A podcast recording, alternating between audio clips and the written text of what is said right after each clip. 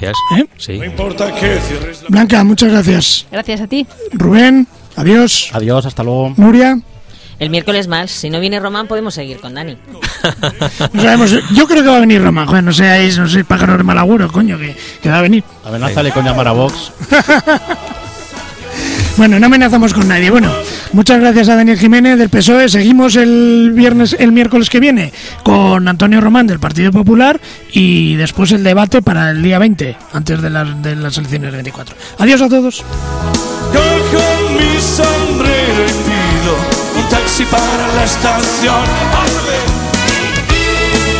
¡Adiós!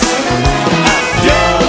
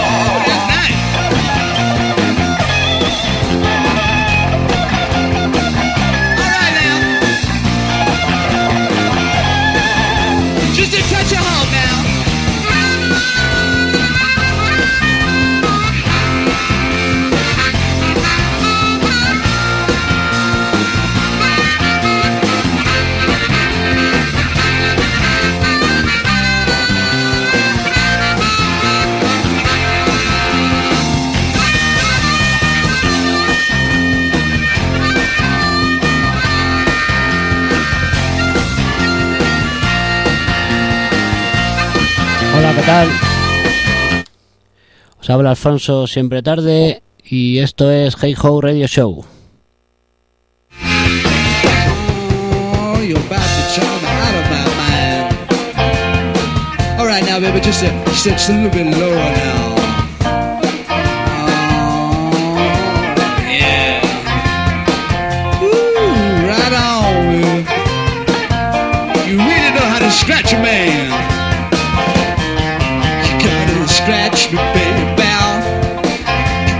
Scratch me, baby, You gotta scratch me, baby. Oh, fucking right. You know feels it's uh, out of sight with your scratch, scratch. Bueno, como os prometimos el otro día, el último programa, hoy vamos a hacer un especial dedicado a The Stooges y bueno, no creo que nos dé tiempo a contar todo lo que queremos contar en un solo especial, entonces creo que vamos a hacer más de uno. Vamos a empezar eh, en breve.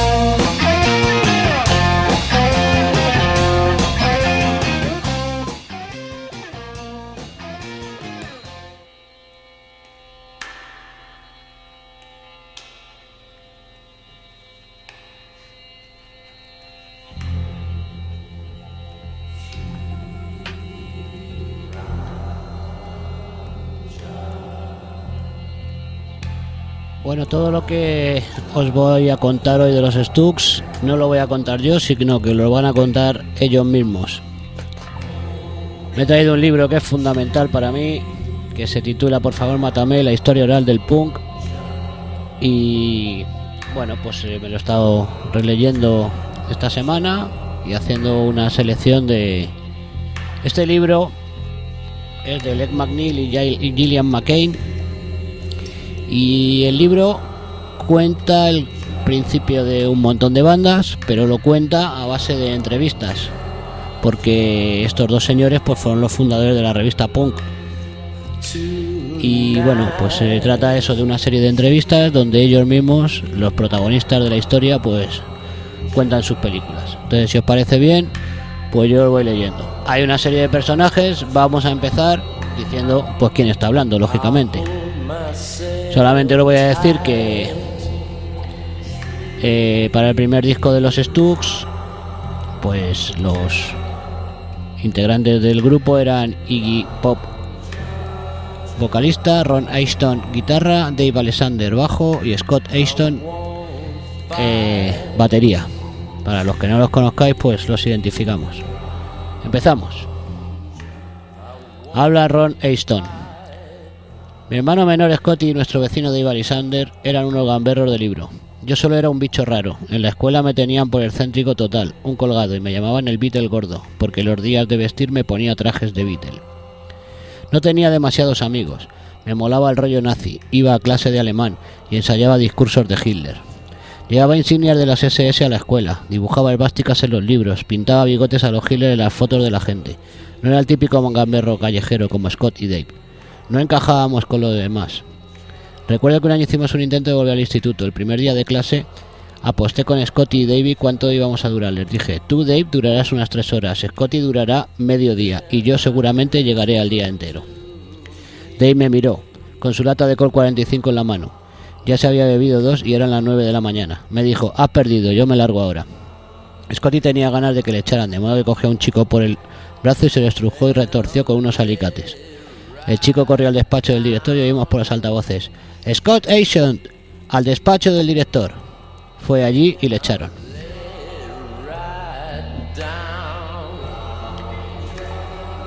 Habla Iggy Pop. Eran los tipos más vagos y fascinerosos que nunca han nacido. Sus madres los habían malcriado de mala manera.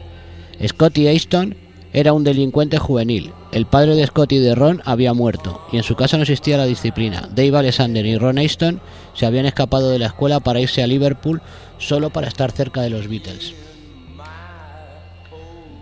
Ron Aston. Dave Alexander y yo estábamos alucinados con los grupos. Nos pasábamos el día escuchando discos y hablando de los Beatles o de los Stones. Teníamos una especie de grupo, los Dirty Shames. Tocábamos encima de los discos y pensábamos que éramos buenísimos. Entonces quitábamos el disco y veíamos que aquello no sonaba tan bien. Como no actuábamos nunca, teníamos fama de ser muy buenos. Un tipo llegó a proponernos que te los neásemos a los Rolling Stones en su primer concierto en el Teatro Olimpia de Detroit. Estábamos muy emocionados hasta que nos dimos cuenta de que no sabíamos tocar. Le dijimos al tipo que no podíamos, que teníamos una prueba en Los Ángeles.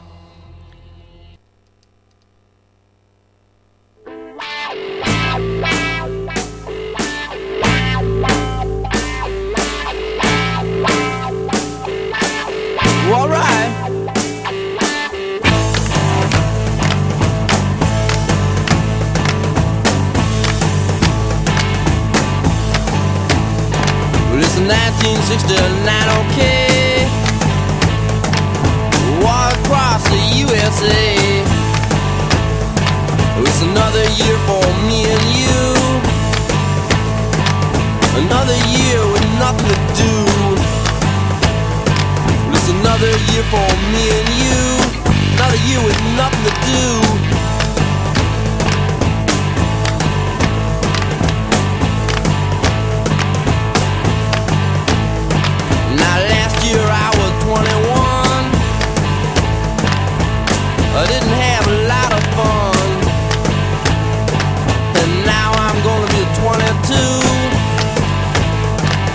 say oh my and a, a boo hoo.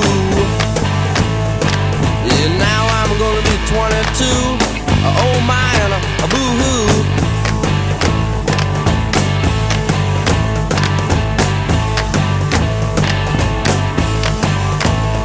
Well, it's 1969, okay? All across the USA.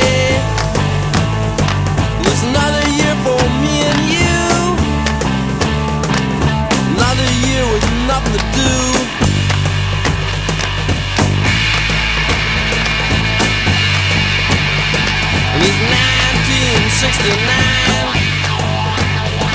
And it's 1969. And it's 1969, baby.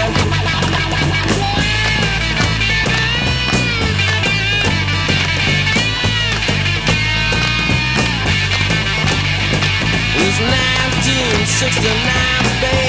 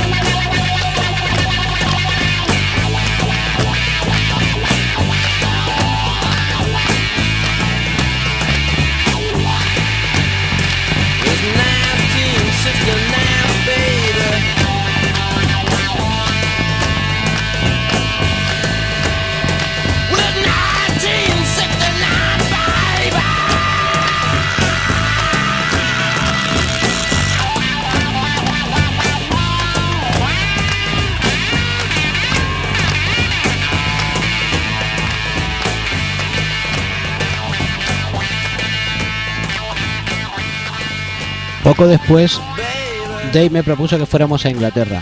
Vendí la moto, una Honda 305 y nos fuimos. Vimos a los Who en el cavern. Había un muro de gente y nos abrimos paso hasta situarnos a un paso del escenario. Y Townsend empezó a destrozar a Rickenbacker de 12 cuerdas. El caos era total. La gente intentaba recoger trozos de guitarra. Se subían al escenario y Townsend agitaba la guitarra sobre sus cabezas. Los gritos del público no eran de felicidad, eran aullidos animales.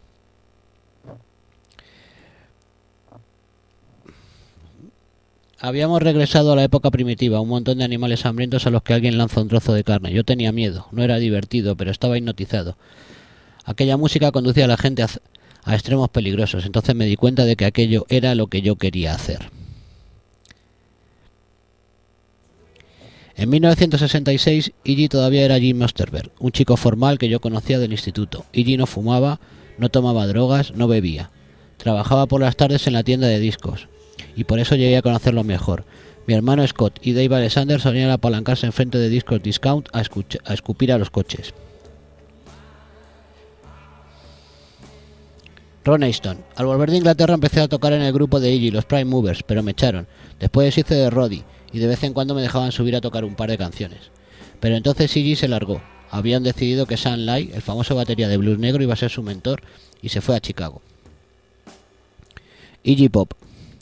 Después de oír a la Paul Butterfly Blues Band, a John Lee Hooker y a Muddy Waters, incluso a Chuck Berry, no podía volver a escuchar a los grupos de la invasión británica, como los Kings. Lo siento, los Kings son geniales, pero cuando eres joven e intentas descubrir dónde tienen las pelotas, piensas, esto es una mariconada. Había intentado ir a la universidad, pero aquello no era lo mío. Conocí al guitarrista de la Paul Butterfly, Mike Bloomfield. Me dijo que si quería tocar tenía que ir a Chicago. Me fui con 19 centavos en el bolsillo con unas chicas que trabajaban en Discos Discount. Me dejaron en casa de un tipo llamado Bob Coster, el propietario de la tienda de discos especializada en jazz. Dejé allí mis cosas y me fui al barrio de Sam. Yo era el único blanco, daba miedo, pero formaba parte de la aventura. Pequeñas tiendas de discos, mollos en los portales, gente vestida con ropa de colores chillones. Encontré la casa de Sam y a su mujer le sorprendió mucho que le andara buscando. Ahora no está, ¿te apetece un poco de pollo frito? me dijo. Entonces una noche fumé un porro. Siempre había querido tomar drogas, pero hasta entonces no lo había hecho porque solo conocía la marihuana. Y era asmático. Pero Vivian, la chica que me había acompañado de- a Chicago, me había dejado algo de hierba. Me fumé el porro y de pronto lo vi todo claro. Lo que tienes que hacer es tocar tu propio blues, pensé, describir tu experiencia, como esos tipos describen la suya. Y así lo hice. Sus formas vocales y también sus giros lingüísticos, cosas que oía o malinterpretaba de sus canciones. Probablemente I Wanna Be Your Dog sea mi malinterpretación de Baby Please Don't Go.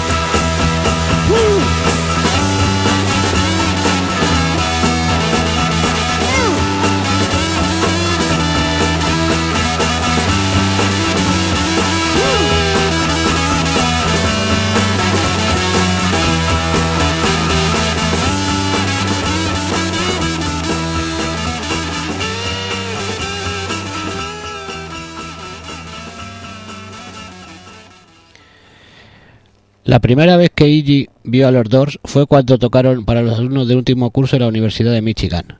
Fuimos todos, pero el único que pudo entrar fue Iggy porque tenía un viejo carnet de la universidad. Iggy Pop. El grupo salió primero al escenario sin Morrison y sonaban a puro culo.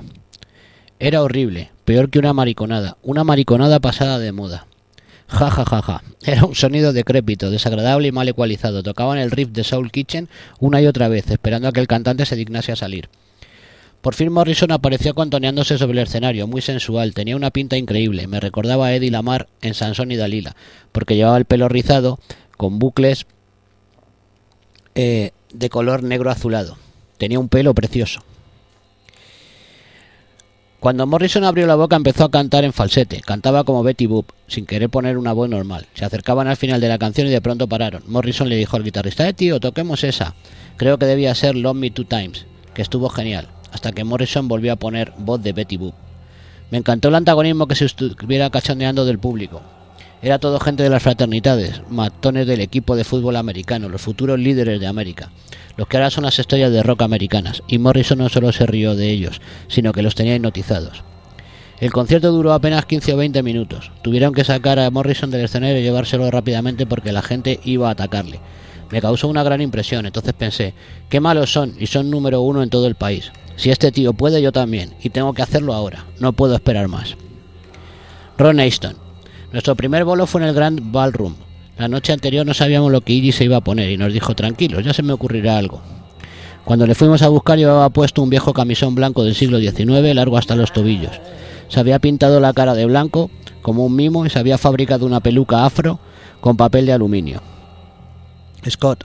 Iggy se había afeitado las cejas. Teníamos un amigo que se llamaba Jim Pop, que había perdido todo el pelo, incluidas las cejas, por una enfermedad nerviosa. Cuando Iggy se afeitó las cejas empezamos a llamarle Pop. Aquella noche en el ballroom hacía mucho calor. Iggy empezó a sudar y entonces comprendió para qué servían las cejas. Al final de la actuación tenía los ojos totalmente empapados de aceite y purpurina.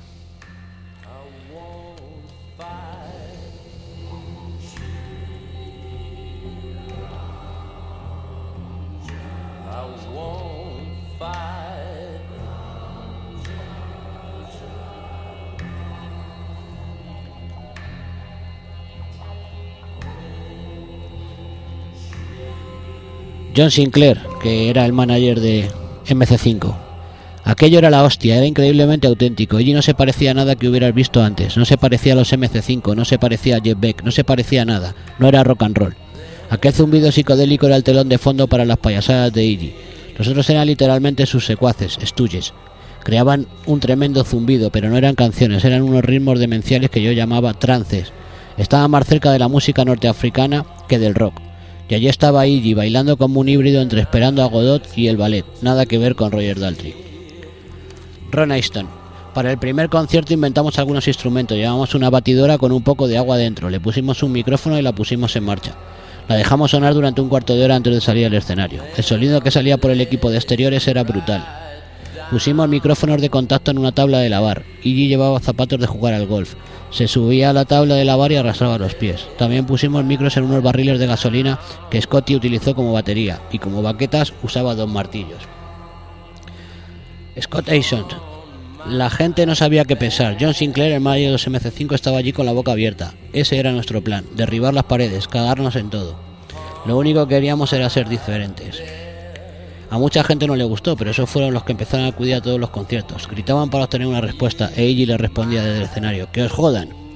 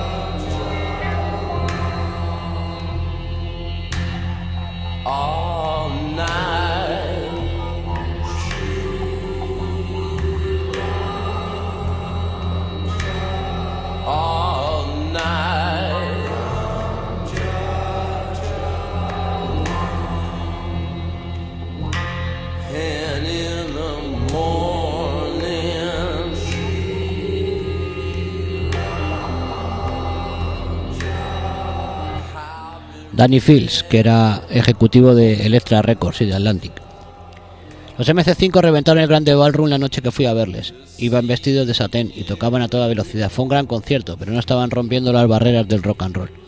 Tampoco iba a criticarlos por ello. Era un magnífico rock and roll con raíces en el blues. Tenía mucha energía y Wayne Kramer, que era muy inteligente, debió de notar algo porque al día siguiente me dijo: Si te hemos gustado, te encantarán nuestros protegidos, Iggy y los Stooges.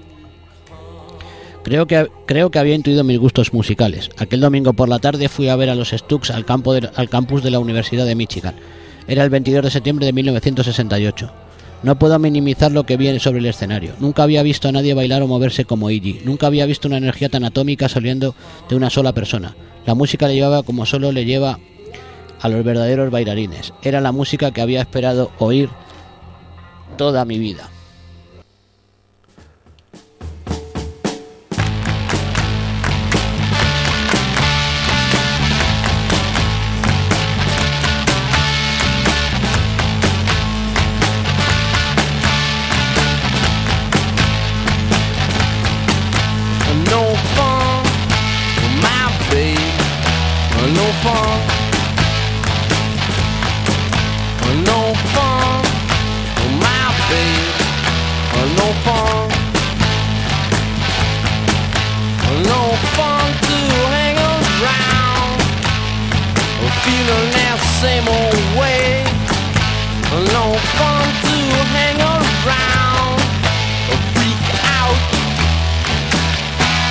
Another day.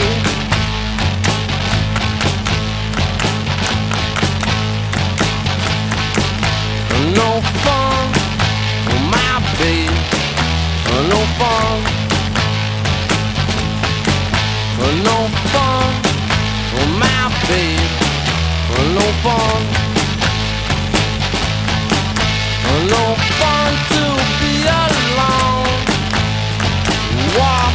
By myself.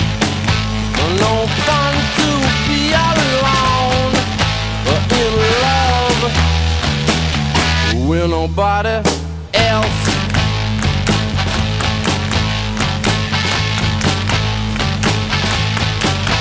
Well, maybe go out, or maybe stay at home, or maybe call mom on the telephone. Well, come on, well, come on, well, come on, well, come on, well, come on, well, come on, well, come on, well, come on, no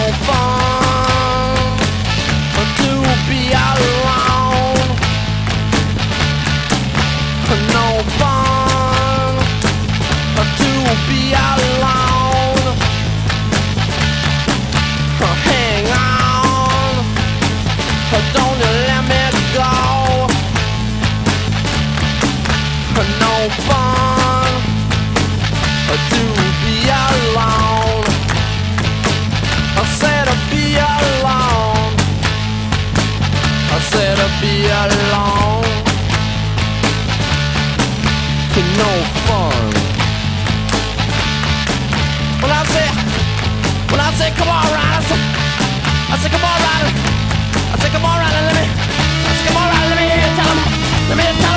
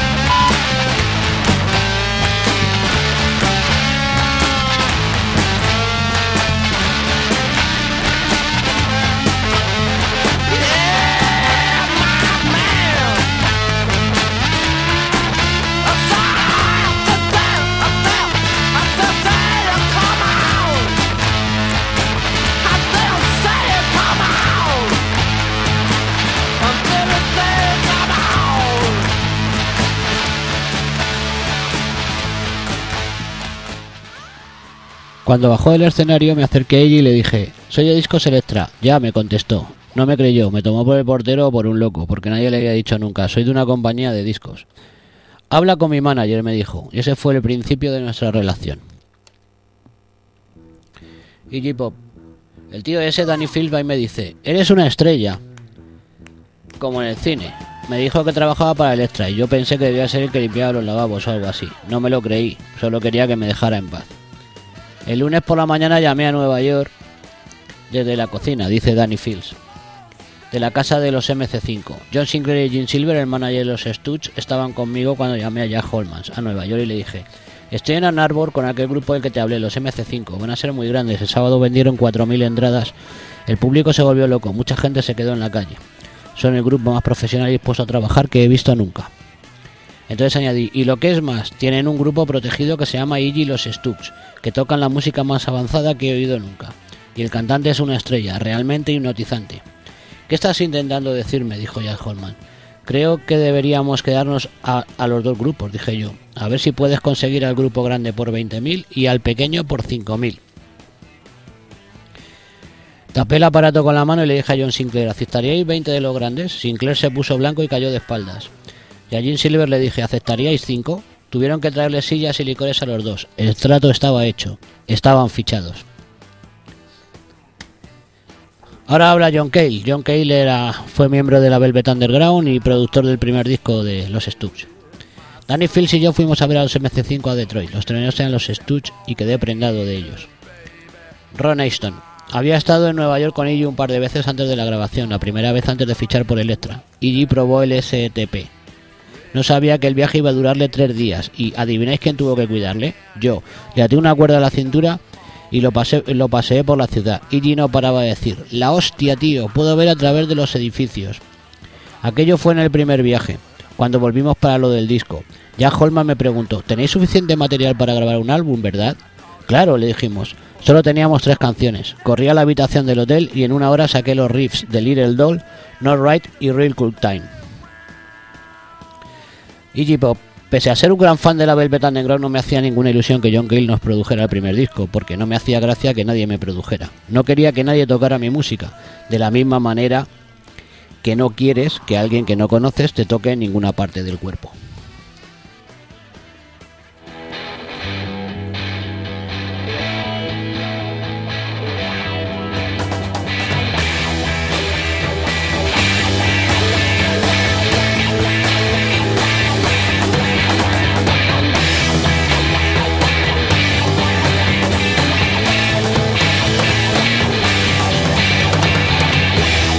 Can I come over tonight? Can I come over tonight? Well, do you think I wanna do that's right? Can I come over tonight? I said we will have a real cool time tonight. I said we will have a real cool time tonight. I said we will have a real cool time. I said we will have a real cool Said we will have a real cool time tonight. I said we will have a real cool time. We will have a real cool time. A real cool time tonight.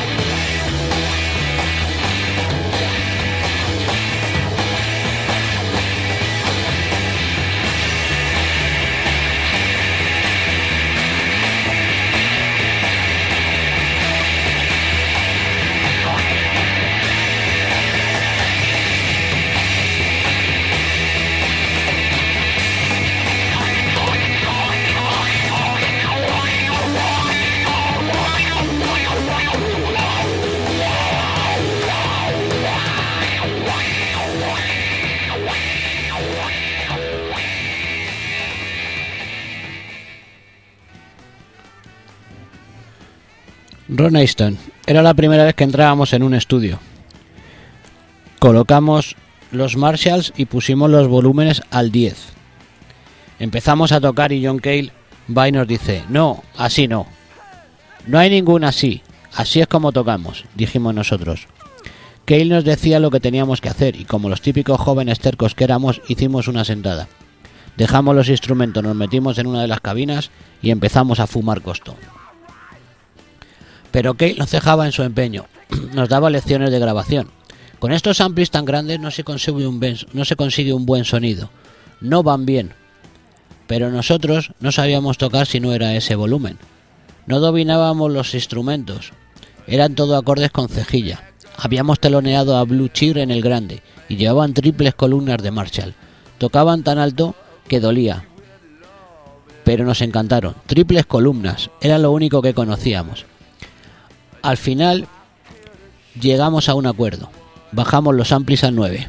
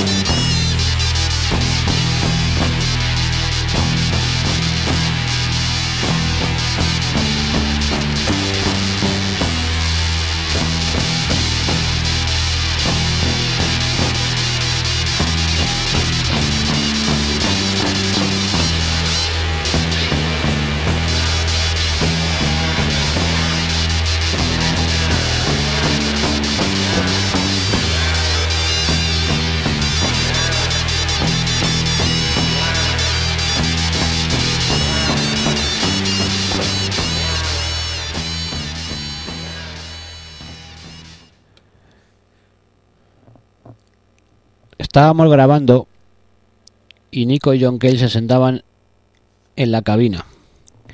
Parecían la familia Adams. Cale llevaba una capa de Drácula con el cuello enorme. Parecía el hombre Z de más allá del Valle de las Muñecas, con aquel peinado ridículo. Y Nico hacía punto. Se pasó toda la grabación tejiendo un jersey. Ron Aston.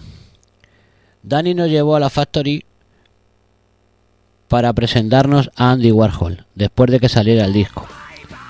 La Factory estaba decorada con papel de estaño. Era desagradable. Está... Éramos chicos del medio oeste. Aquello era demasiado raro para nosotros. Lleno de anfetamínicos y homosexuales de Nueva York. Ni siquiera llegué a hablar con Warhol.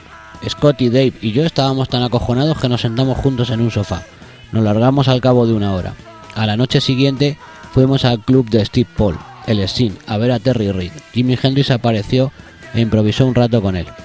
Después del concierto, Iggy y yo tomamos una cerveza con Hendrix. Iggy estaba con Nico. Ella le llevaba de la mano como si fuese su hijo. ella tan alta y él tan bajito, siempre cogidos de la mano.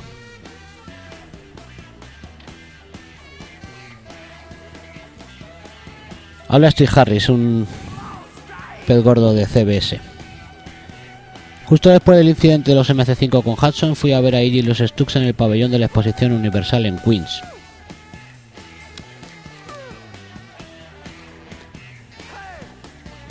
Era su primer concierto en Nueva York. Iggy miró al público, se rascó la nariz. Alguien le tiró una lata de cerveza. Él la devolvió, cantó un par de estrofas. Alguien tiró otra botella. La botella se rompió en el escenario. Iggy rodó por encima de los vidrios y se cortó por todo el cuerpo. Ahora habla Alan Vega de Suicide. Un tipo con el... Bueno, hablo yo, pero las palabras son de Alan Vega. Un tipo con el pelo largo y rubio muy parecido a Brian Jones salió al escenario y al principio pensé que era una chica. Llevaba un mono roto y unos mocasines ridículos. Tenía una pinta increíble. Miraba fijamente al público y gritaba, ¡Que os jodan! ¡Que os jodan! Entonces los Stux empezaron una canción y en un instante Iggy ya se había lanzado del escenario y se estaba cortando con una guitarra rota. No era teatral, era teatro. Alice Cooper era teatral. Iggy no estaba actuando, era real. El concierto terminó al cabo de 20 minutos y a algún pirado se le ocurrió la idea de poner el concierto de Brandenburgo de Bach por los altavoces. La gente lanzaba botellas y rosas al escenario. Fue precioso. Aquello cambió mi vida. Me di cuenta de que todo lo que estaba haciendo era una mierda. Danny Fields. El cartel del pabellón de Nueva York era David Peel, los Stux y MC5. Fue histórico. Howard Stein, el promotor, afirmó que los Stux habían provocado un aborto a su mujer. Llamó al resto de promotores y les dijo, id a ver a los Stux y abortaréis.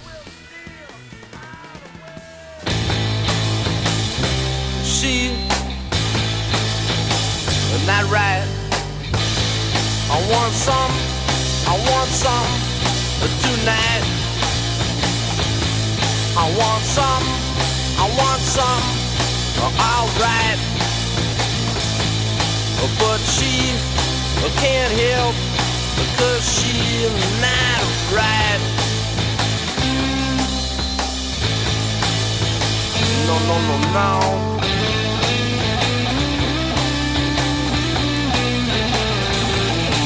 And it's always, and it's always this way.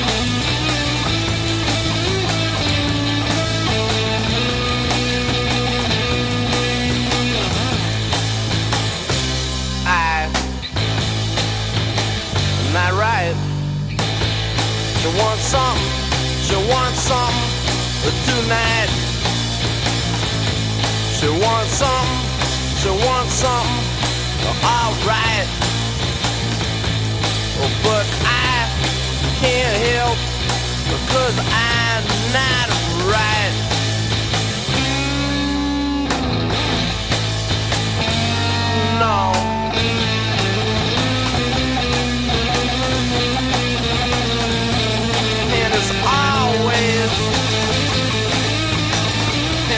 And it's always this way.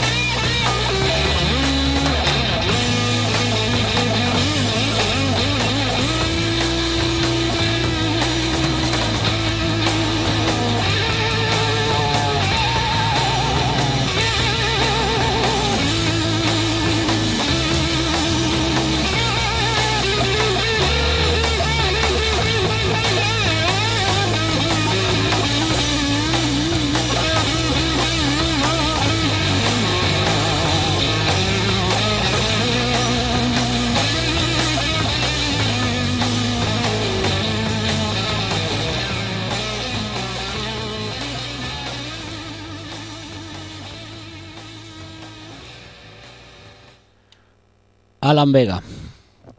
1969 fue un año crucial. Parecía que los 60 iban a cambiarlo todo, el, todo el mundo, que todo iba a ir de esta manera.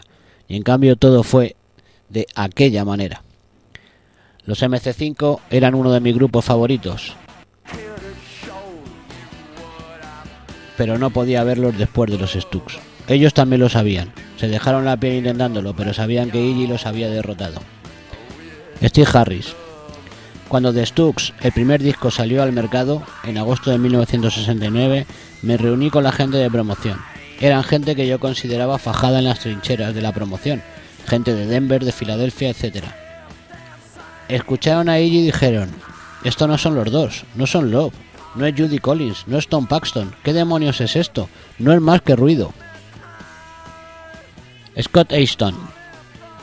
Iggy empezó a hacer lo que sabía en el Festival Pop de Cincinnati, donde se hizo famosa aquella foto en la que anda por encima de las manos de la gente. Subió al escenario con dos tarros de mantequilla de cacahuetes y un par de libras de carne picada. Rompió el frasco y empezó a embadurnarse el cuerpo de, de mantequilla y luego se puso a lanzar carne picada al público. Ron Aston. Dave Alexander fue expulsado del grupo en el Festival Pop de Goose Lake por ponerse hasta el culo. Estaba nervioso por tener que actuar delante de tanta gente y se bebió una pinta de Kessler, fumó un montón de costo y se tomó unos tranquilizantes. En el escenario se olvidó de todas las canciones. Los demás pasamos de todo y tocamos, y de hecho salió muy bien. Pero al bajar del escenario, Iggy estaba cabreado. En cuanto vio a Dave le dijo, ya no estás en el grupo. Dave se largó inmediatamente. A mí me parecía mal, pero Iggy fue inflexible. Scott Aston. Creo que Dave quería ir a vivir a casa de sus padres. Allí tenía todo lo que necesitaba, su equipo de música, sus libros y su televisión. Allí le cuidaban, y creo que eso es lo que él quería. Iggy Pop. Cuando llegamos a Nueva York para tocar en Unganos, fui a ver a Bill Harvey, el director general de, de Electra, y le dije, no puedo hacer cuatro conciertos seguidos sin drogas, drogas duras, costarán tanto dinero, luego te lo devolveremos. Era un asunto de negocios. El tío me miraba con cara de incredulidad, pero para mí era algo muy oficial, muy lógico. ¿Qué tenía de malo? Lee Childers. Bueno, Lee Childers era un fotógrafo ahí en Nueva York bastante reputado. También fue manager de los Heartbreakers, entre otros. El de Unganos fue uno de los mejores conciertos de rock and roll que he visto en mi vida. Habíamos pasado de los Beatles y de los Dave Clark Five cantando canciones de amor a Iggy con un collar de perro cantando I Wanna Be Your Dog. El fotógrafo Dustin Pittman estaba a un lado haciéndole fotos a Iggy y este se puso a horcajadas sobre él mientras le seguía haciendo fotos. Fue algo muy sexual, asombroso, prohibido. Creo que es lo que el rock and roll debería representar siempre, lo prohibido. Qué razón tiene el hombre este, madre mía de mi vida. Ron Aston. Cada vez que tocábamos en Nueva York venía un tipo y nos daba un frasquito lleno de cocaína. Una noche estábamos sentados en el camerino con Miles Davis y al final llega el tío y tira un buen montoncito sobre la mesa. Ya teníamos las pajitas listas. Imaginad qué gran escena. La cabeza de Miles Davis junto a la de los Stooges, todos esnifando. Allí no quedó nada. Más tarde Miles Davis diría de nosotros, los Stooges son originales, tienen alma o algo parecido. Fue genial. Mi cabeza al lado de la de Miles Davis.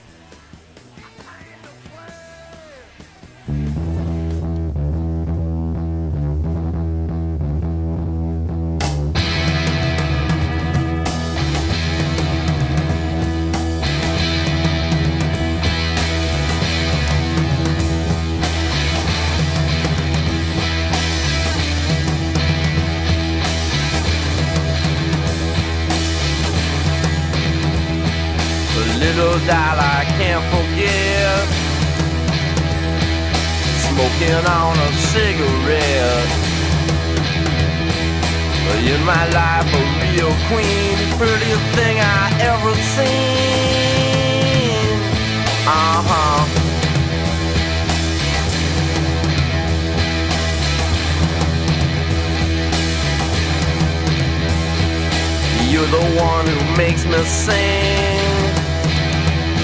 Bring happiness in everything. You're the only real one, a real way to have some fun. Uh huh.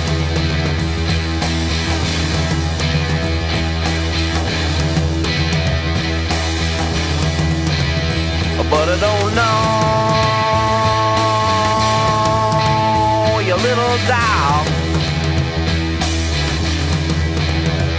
You little doll.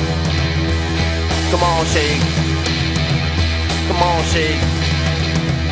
Come on, shake. You little doll. Shake. You little doll. Come on, shake. Come on, shake. Come on, shake.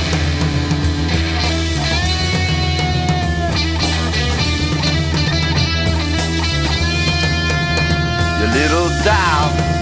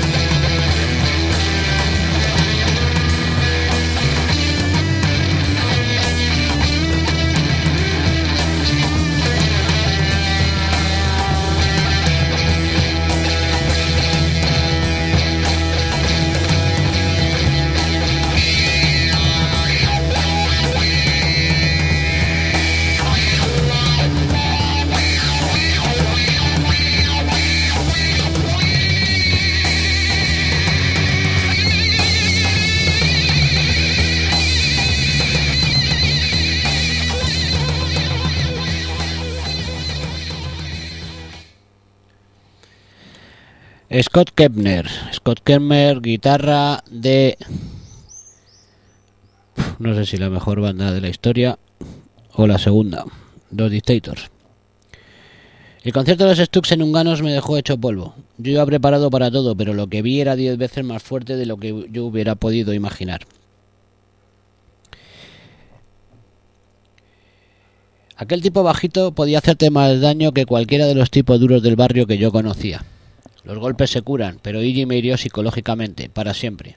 Tras los primeros 20 segundos de actuación yo no podía volver a ser el mismo, y no lo fui. Volvimos a la noche siguiente, y las canciones fueron las mismas, pero todo fue completamente nuevo.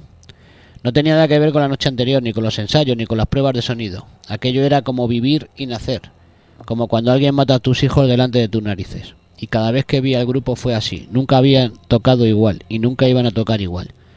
Iggy se dejaba la vi- vida en cada concierto, y en cada concierto terminaba sangrando de verdad. A partir de entonces el rock and roll ya no podía ser menos que eso para mí. En todo lo que hiciera, ya fuese escribir o tocar, iba a haber sangre en las páginas, en las cuerdas, porque si no, iba a ser una mierda, una pérdida de tiempo. Sabio Scott Kemner. Alan Vega. Iggy salió vestido con un mono agujereado, un bikini rojo y los huevos colgando. Parecía que iba a empezar a cantar, pero en vez de eso se puso a vomitar. Empieza a correr entre el público y se cae encima de Johnny Winter, que estaba sentado al lado de Miles Davis. A Johnny Winter no le hizo ninguna gracia, pero a Miles Davis le encantó. Fue uno de los mejores conciertos que he visto en mi vida. Jim Carroll, Jim Carroll de la Jim Carroll Band, músico. Patty Smith me llevó a ver a los Stooges por primera vez. Iggy se quitó la camisa, saltó al público y se nos quedó mirando fijamente. Patty me dijo, creo que viene a por nosotros. Si me empuja le voy a dar una hostia, respondió, respondí yo. ¿Qué era aquella mierda? ¿Una performance? Pero a Patty le gustaba, la energía en bruto le ponía 100. Steve Harris. Iggy se sacó la polla y la puso encima del altavoz. Aquello empezó a vibrar. Estaba muy bien dotado. Lee Childers. La actuación de Iggy iba más allá de lo estrictamente sexual. Jerry Miller, la superestrella de Warhol, estaba sentada en primera fila, e se acercó a ella, le cogió la cara con la mano y empezó a arrastrarla por el suelo, con la silla metálica colgando. Lo que le estaba haciendo no era sexual, era simplemente brutal. La gente no sabía qué pensar. Iggy Pop. Esos cuatro conciertos me volvieron loco. Después de aquello comprendí lo que el público necesitaba de mí. Mi actitud hacia ellos era el, el aceptar cualquier colaboración. Podía haber sido Charles Manson el que estuviera en primera fila y yo hubiese empezado. Sí, Charlie, me alegro de verte. Esta noche tenemos aquí a alguien que tiene América pendiente de un hilo. Un aplauso. No hubiese importado. Es como lo que dijo Hitler, a por el mínimo común denominador. Con los Stux aquello era realmente necesario, porque esa era la única gente a quien gustábamos. Cuando empezamos nuestros seguidores eran Un desastre, parecían los comienzos de la cristiandad. Eran las chicas más feas y los tíos más iletrados. Gentes con problemas en la piel, problemas sexuales, problemas de peso, problemas laborales, problemas mentales, de todo. Eran un desastre. Danny Fields. Todo el mundo me echa en cara que me estuvieran apuntando a un cambio generacional, que me estuviera apuntando a un cambio generacional, promocionando a Iggy como el sucesor de Jim Morrison. Yo no lo pensaba en absoluto. No veía ninguna similitud entre Jim Morrison e Iggy Pop. Iggy era peligroso. Jim Morrison no hubiese levantado nunca un banco de 200 kilos por encima de las cabezas de las primeras filas como si fuese a aplastarlos. Pensabas que la fuerza del movimiento era tan grande que no iba a poder pararlo, que iba a aplastar a aquellos chicos. Y entonces Iggy parecía detenerse en el aire como si fuera Nadia Comaneci. Más tarde le conocí mejor y supe que nadie iba a morir en uno de sus conciertos, pero nunca estuve seguro de que aquella noche determinada no fuese a ser una excepción.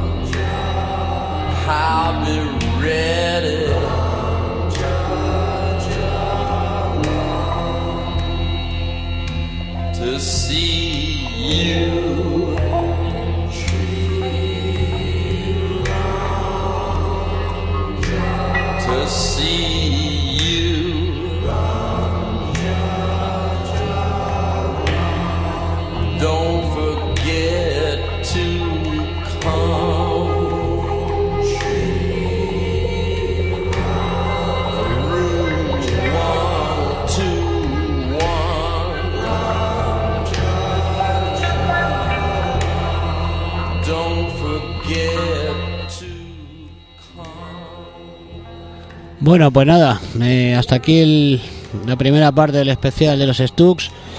Simplemente deciros que todo lo que ha sonado está en su primer disco, se titula The Stooks, grabado en el año 1969 y que ha sonado todo el disco entero. Lo que suena ahora es una canción de estas para fumarse un porrillo y tal con los amigos, que se llama We Will Fall, dura 10 minutos. Luego ha sonado 1969, I Wanna Be Your Dog, No Fun, Real Cool Time, and Not Right y Little Doll.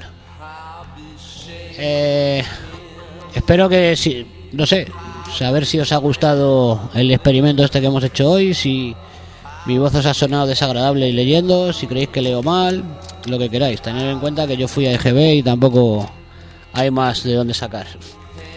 Entonces me gustaría que me lo contarais por por el Facebook, a ver si seguimos y bueno, nosotros tenemos yo tengo muchos libros, muchos artículos, podemos hacer muchas movidas.